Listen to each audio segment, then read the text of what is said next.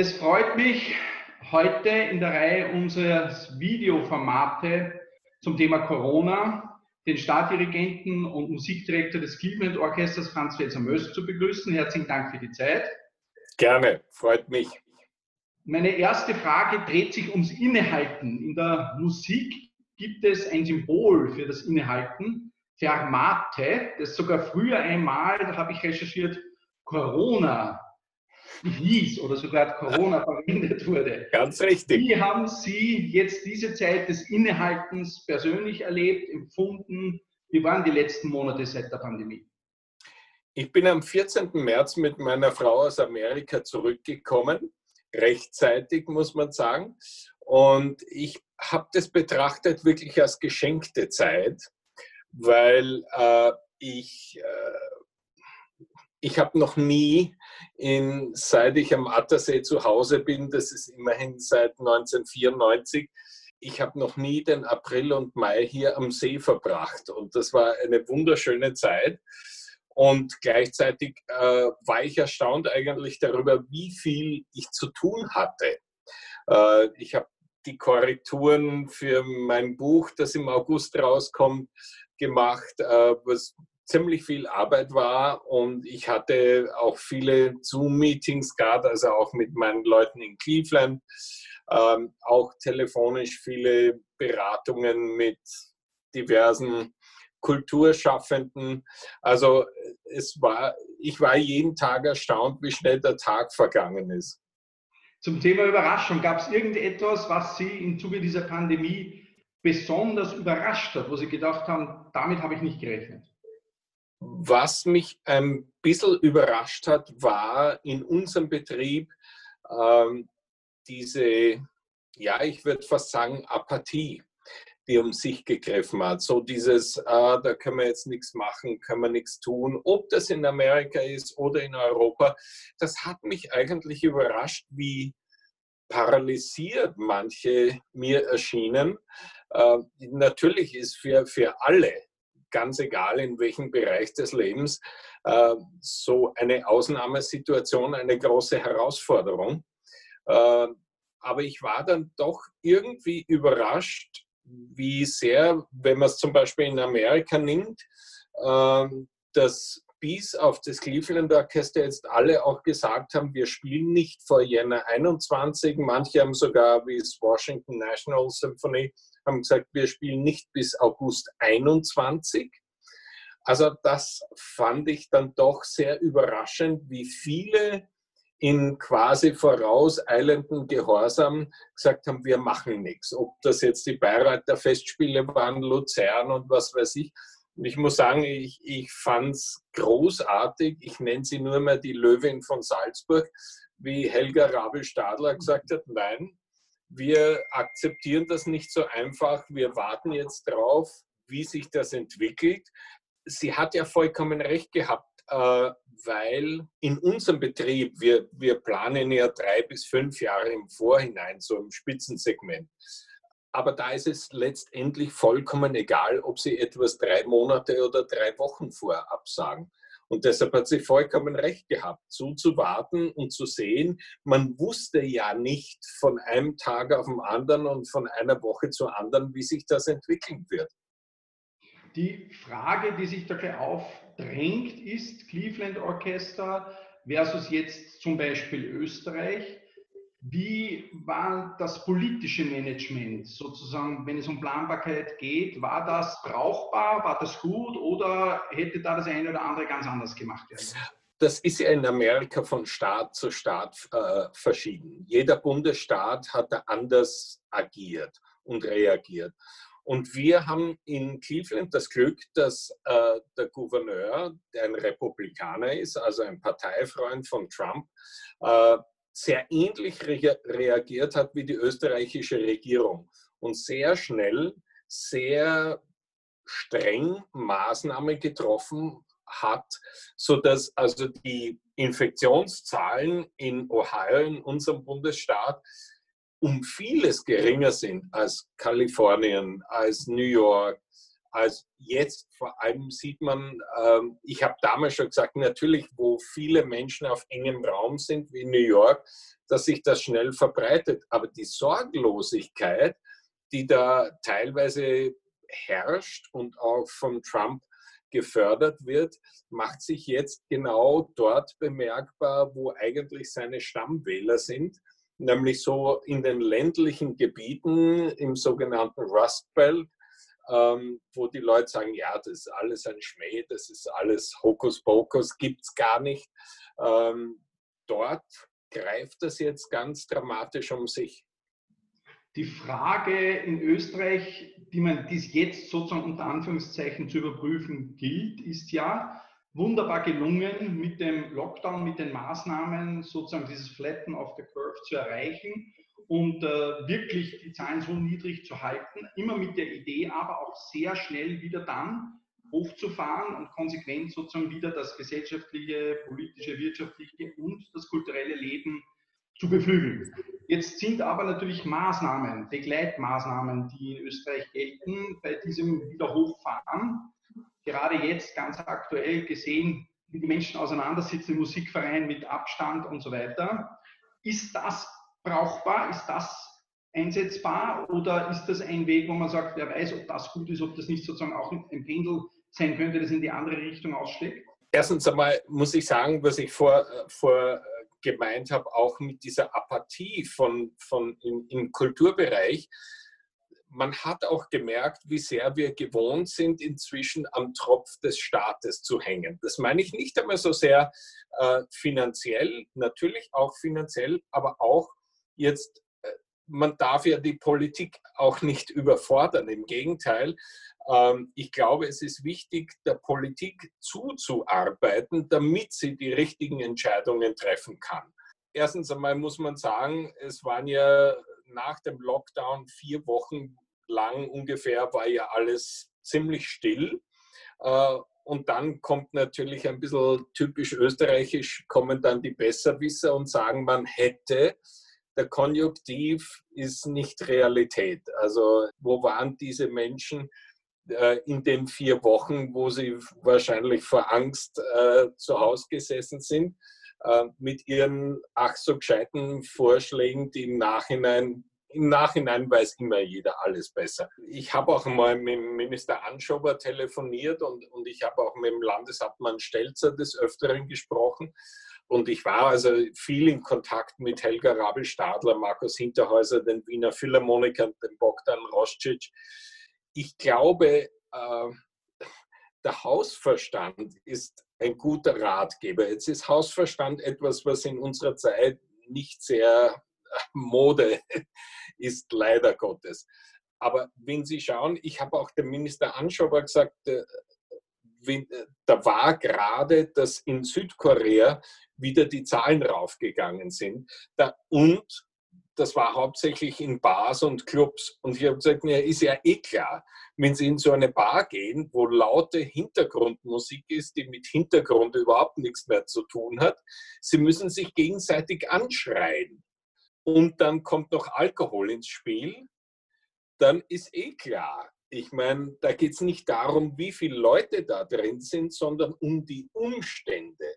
Und mein Argument ist dann für ein Theater, für einen Konzertsaal, wenn Sie das kontrollieren können, wie die Leute reingehen und auch wie sie rausgehen und dass nichts konsumiert wird. Die Leute sitzen normalerweise still in ihren, auf ihren Plätzen und hören sich das an, was da geboten wird.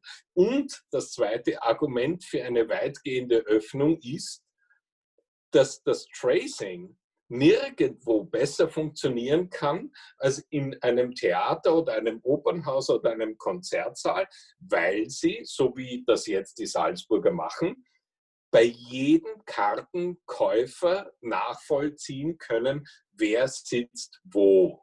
Also und wenn da etwas passiert, können Sie innerhalb von Stunden sofort feststellen, wer ist in den 10 Quadratmetern rundherum gesessen das ist nicht nur egoistisches Interesse, sondern es ist schlicht und einfach Hausverstand, dass man sagt, das ist jetzt eine Situation, nicht wie in Deutschland, wo in den Restaurants, wo sie also überall die Adressen aufschreiben und so weiter.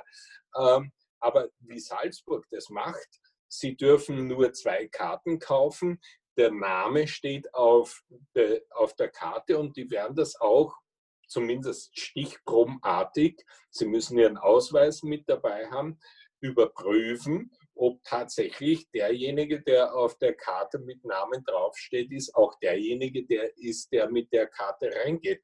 Deshalb ähm, sei es eine Staatsoper, sei es ein Burgtheater, ich glaube, da ist unter diesen Vorsichtsmaßnahmen eine weitgehende Öffnung absolut möglich.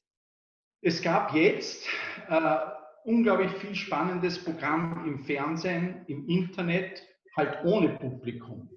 Sie haben immer schon auch früher gesagt, äh, die Musikbranche, die Kulturbranche überhaupt braucht Innovationen. Man kann sich nicht immer nur auf dem ausruhen, was war. Ist das etwas, was sich da jetzt anbahnt, was vielleicht bleiben wird, wo man sagt, das ist eine ganz andere Schiene? Natürlich kann das nicht das Gefühl und die Emotionen ersetzen, die man bei einem Live-Konzert hat, aber vielleicht als zusätzliche Schiene. Sicherlich. Äh, das, das ist etwas, was wir in unserer Branche auch groß diskutieren.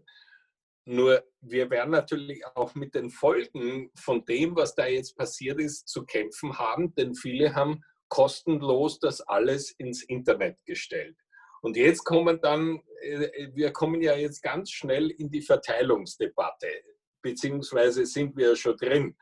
Und wenn Sie jemandem mal was gratis äh, zukommen haben lassen, dem dann zu sagen, ja, aber jetzt musst du 10 Euro dafür zahlen. Ich bin sehr neugierig, wie, wie, das, äh, wie das funktionieren wird. Also wir haben in Cleveland von vornherein gesagt, also diese ganzen Geschichten, wir stellen alles jetzt gratis drauf und jeder spielt aus dem Wohnzimmer und was weiß ich. Das ist mit Vorsicht zu genießen, weil es kommt irgendwann einmal wieder eine andere Zeit. Und äh, jeder muss auch äh, natürlich, das ist ein Geschäft auch, in dem wir uns befinden. Ähm, das hat nichts mit, mit jetzt mit einer übergroßen Gier zu tun, sondern das hat einfach äh, damit zu tun, dass es Rechte gibt, dass es Leistungen gibt, die abgegolten werden müssen. Ähm, das sind alles Fragen, die jetzt im Moment nicht klar sind. Äh, und wird man sehen, was, was da, sich daraus ergibt. Aber es, es gibt ja das Tantiemenrecht und so weiter. Ähm, es wird, das wird eine spannende Entwicklung werden. Sie haben Salzburg angesprochen. Der Sommer hat begonnen. Allgemein die, das Kulturprogramm für den Sommer ist ja auch relativ schnell wieder an verschiedenen Orten hochgefahren worden. Da habe ich mir persönlich gedacht, vielleicht äh, hat ein Land wie Österreich mit so einer Kulturtradition, gerade im Musikbereich, hier Vorteile. Vorteile einfach, weil dieses Fundament da ist, weil die Netzwerke da sind, weil das einfach sozusagen so durchorganisiert ist, dass man da schneller auch wieder etwas hochfahren kann. Sehe ich das falsch? Nein, das ist absolut richtig. Äh, dazu kommt der große Vorteil, also ich meine, normalerweise wäre das gar nicht möglich wie in Salzburg die stampfen da jetzt plötzlich eine komplett neue Opernproduktion, nämlich Così fan tutte, aus dem Boden. Nur der Vorteil ist natürlich, dass sie ja alle nichts zu tun haben. Also die haben eine tolle Besetzung zusammengekriegt, aber die stehen eh alle herum in der Landschaft und man braucht sie nur anrufen. Aber was mir ehrlich gesagt ein bisschen mehr Sorgen macht in, in weiterer Folge ist der Humus sprich die ganzen kleinen Kulturinitiativen, automatisch richtet sich äh, in welchem Bereich auch immer zuerst einmal äh, das Augenmerk auf das Große. Ja? Und vieles von dem, was an Kleinem vorhanden ist, ob das jetzt äh, Einzelpersonen, Unternehmen sind in der Wirtschaft oder wie das bei uns ist, diese kleinen Kulturinitiativen, ähm, man hat sie jetzt gesehen, zum Beispiel letzte Woche, wo, wo plötzlich die Jeunesse bekannt gegeben hat, dass sie ein Verein, ist, der ist nicht vom Staat abhängig, dass die plötzlich gesagt haben, ja, aus Kostengründen streichen sie alle Konzerte in den Bundesländern im Herbst. Das finde ich persönlich ganz tragisch, weil nicht nur damit eine musikalische Nahversorgung plötzlich wegfällt, sondern auch viele Auftrittsmöglichkeiten für junge Künstler. Ich bin ja selber in der Jeunesse sozialisiert worden vor vielen Jahrzehnten. Äh, und, und da etwas wegbricht, was uns Jahre später dann auf den Kopf fallen wird. Also ich sage jetzt im Moment immer, bitte schaut gerade auf die regionalen, örtlichen Kulturinitiativen. Natürlich muss ein Landestheater in Linz, die machen eher einen tollen Job und eine Staatsoper und Salzburger Festspiele. Äh, da mache ich mir weniger Sorgen. Aber langfristig gesehen ist gerade dieser Humus das wirklich Wichtige. Und, und da müssen wir schauen, dass uns da nicht zu vieles wegbricht. Soll die Politik da direkt auch finanziell einspringen? Jetzt zum Beispiel bei solchen Vereinen, gibt es da vielleicht auch andere Konzepte oder soll die Politik vielleicht auch andere Dinge nur tun, wenn man schon bei sozusagen unter Anführungszeichen Wünschen wären? Ich glaube, das wäre jetzt auch eine Chance, gewisse Dinge anders und neu zu denken, zu überdenken. Wir sind gewohnt, also gerade was Kulturförderung anbelangt, äh, so ein bisschen Gießkannenprinzipmäßig vorzugehen. Und ich glaube, dass wir auch mit der ewigen Bildungsdiskussion, die wir in diesem Land haben und die Bildungspolitik, die einfach äh, seit es keine Alleinregierungen mehr gibt, hat ja einen politischen Grund, äh, ist ja diese Bildungsdiskussion einfach festgefahren. Punkt. Äh, da wird ein bisschen hier geschraubt und da geschraubt und einmal geht es ein bisschen besser und einmal ein bisschen schlechter. Aber äh, im 21. Jahrhundert sind wir da lang noch nicht angekommen. Und das ist einfach politisch und natürlich Schule ist etwas, was äh, ideologisch sehr stark besetzt ist. Äh, da wird sich nicht so, glaube ich, nicht so wahnsinnig viel tun. Einer meiner Brüder ist Lehrer in einem Gymnasium, deshalb weiß ich da auch ein bisschen was drüber. Äh, der unterrichtet in Dachsberg. Und äh, ich, ich glaube, dass da die Politik manches neu denken muss, dass man tatsächlich ähm, dass Bildung stattfindet, weil unsere Schule hat sich ja mehr und mehr Richtung einfach nur Ausbildung entwickelt.